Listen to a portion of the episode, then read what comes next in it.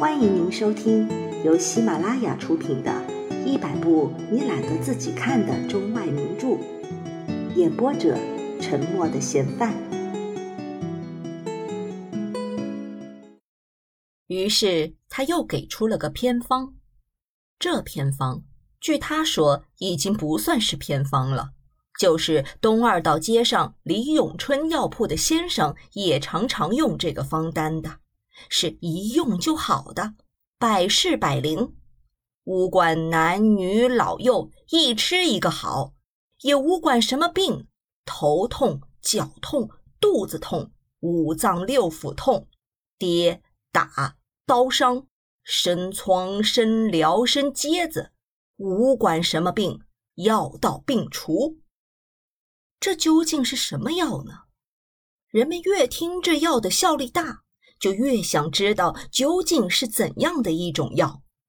他说：“年老的人吃了，眼花缭乱，又恢复了青春；年轻的人吃了，力气之大，那是可以搬动泰山的；妇女吃了，不用胭脂粉就可以面如桃花；小孩子吃了，八岁可以拉弓，九岁可以射箭。”十二岁可以考状元。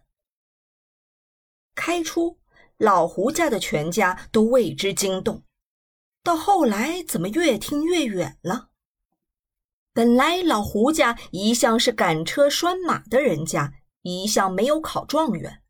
大孙子媳妇儿就让一些围观的闪开一点儿。他到梳头夹子里拿出一根画眉的柳条炭来，他说。快请把药方开给我们吧，好到药铺去赶早抓药啊！这个出药方的人本是李永春药铺的厨子，三年前就离开了李永春那里了。三年前，他和一个妇人掉膀子，那妇人背弃了他，还带走了他半生所积下的那点钱财，因此一气而成了个半疯。虽然是个半疯了。但他在李永春那里所记住的药名字还没有全然忘记。他是不会写字的，他就用嘴说：“呃，车前子二钱，当归二钱，生地二钱，嗯，藏红花二钱，川贝母二钱，白术二钱，远志二钱，紫河车二钱。”他说着说着，似乎就想不起来了，急得头顶一冒汗，张口就说：“呃，呃，红糖二斤。”就算完了。说完了，他就和人家讨酒喝：“有酒没有啊？给两盅喝喝。”这半封，全呼兰河的人都晓得，只有老胡家不知道。因为老胡家是外来户，所以受了他的骗了。家里没有酒，就给了他两吊钱的酒钱。那个药方是根本不能够用的，是他随意胡说了一阵的结果。团圆媳妇儿的病一天比一天严重，据他家里的人说，夜里睡觉他要忽然坐起来的，看了人他会害怕的。他的眼睛里边老是充满了眼泪，这团圆媳妇儿大概非出马不可了。若不让他出马，大概人要好不了的。这种传说一传出来，东邻西邻的就又都去见了医，都说哪能够见死不救呢？有的说就让他出马就算了，有的说。还是不出马的好，年纪轻轻的就出马，这一辈子可得什么时候才能够有个头啊？她的婆婆则是绝对不赞成出马的。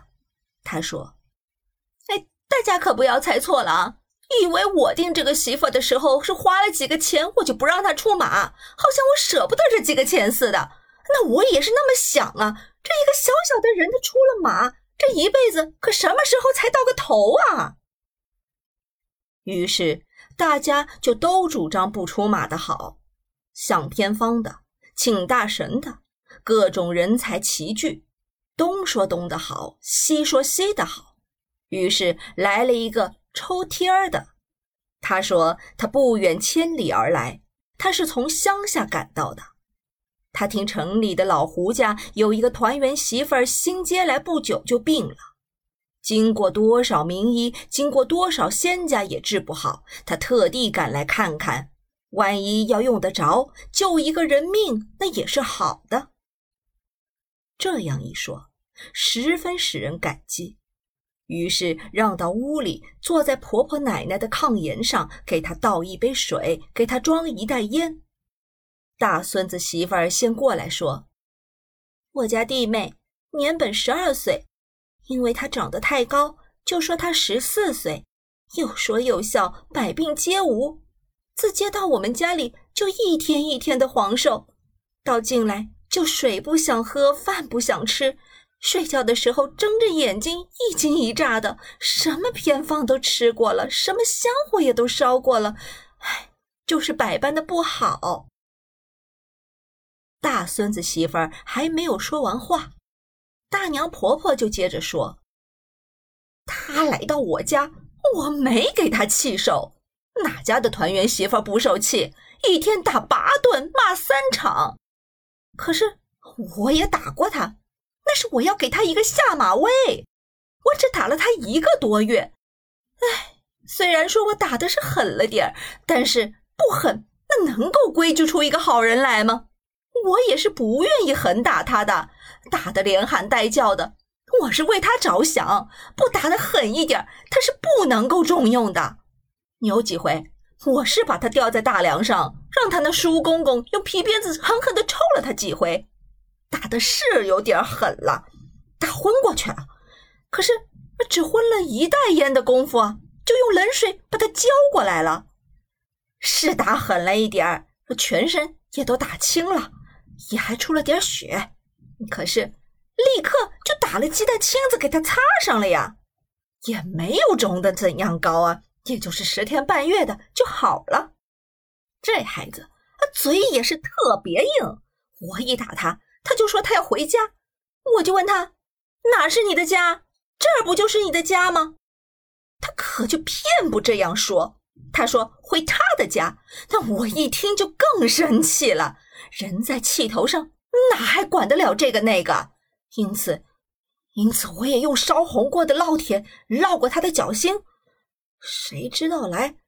哎，也许是我把他打掉了魂呢，也许是我把他吓掉了魂了。他一说他要回家，我不用打他，我就说看你回家，我用锁链子把你锁起来。他就吓得直叫。哎，大仙家也看过，说是要他出马，那一个团圆媳妇儿的花费也不少呢。你看他八岁我定下他的，一定就是八两银子，年年又是头神钱啊，鞋面钱。到如今又用火车把他从辽阳接来，这一路的盘缠啊，到了这儿就是今天请神，明天看香火，几天吃偏方。若是越吃越好，那还罢了；可是百般的不见好，将来谁知道嘞？到结果的这不远千里而来的这位抽贴儿的，端庄严肃，风尘仆仆，穿的是蓝袍大衫，罩着棉袄。头上戴的是长耳四喜帽，使人一见了就要尊之为师。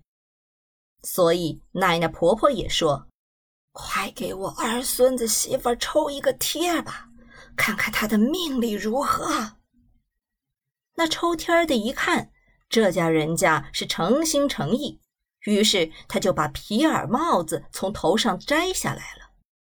一摘下帽子来，别人都看得见。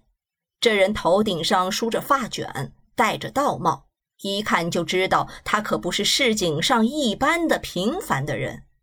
别人正想要问，还不等开口，他就说他是某山上的道人，他下山来是为的奔向山东的泰山去，谁知路出波折，缺少盘缠，就流落在这呼兰河的左右，已经不下半年之久了。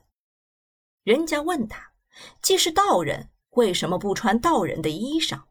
他回答说：“你们哪里晓得？世间三百六十行，各有各的苦。这地方的警察特别厉害，他一看穿了道人的衣裳，他就问三问四。他们那些叛道的人无理可讲，说抓就抓，说拿就拿。他还有一个别号，叫云游真人。他说，一提云游真人，远近皆知。无管什么病痛或是吉凶，若一抽了他的贴儿，则生死存亡就算定了。他说他的贴法是张天师所传。他的贴儿并不多，只有四个。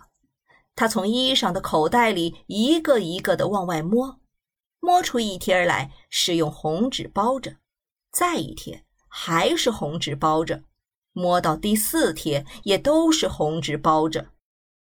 他说：“贴下也没有字，也没有影，里边只包着一包药面，一包红，一包绿，一包蓝，一包黄。抽着黄的，就是黄金富贵；抽着红的，就是红颜不老；抽着绿的，就不大好了，绿色是鬼火；抽到蓝的也不大好，蓝的就是铁脸蓝青。张天师说过。”铁脸蓝青不死也得见阎王。那抽贴的人念完了一套，就让病人的亲人伸出手来抽。团圆媳妇的婆婆想，这倒也简单容易。她想赶快抽一贴出来看看，命定是死是活，多半也可以看出个大概。不曾想，刚一伸出手去，那云游真人就说：“每贴十吊钱。”抽着蓝的，若嫌不好，还可以再抽，每贴十吊。本集播放完毕，感谢您的收听。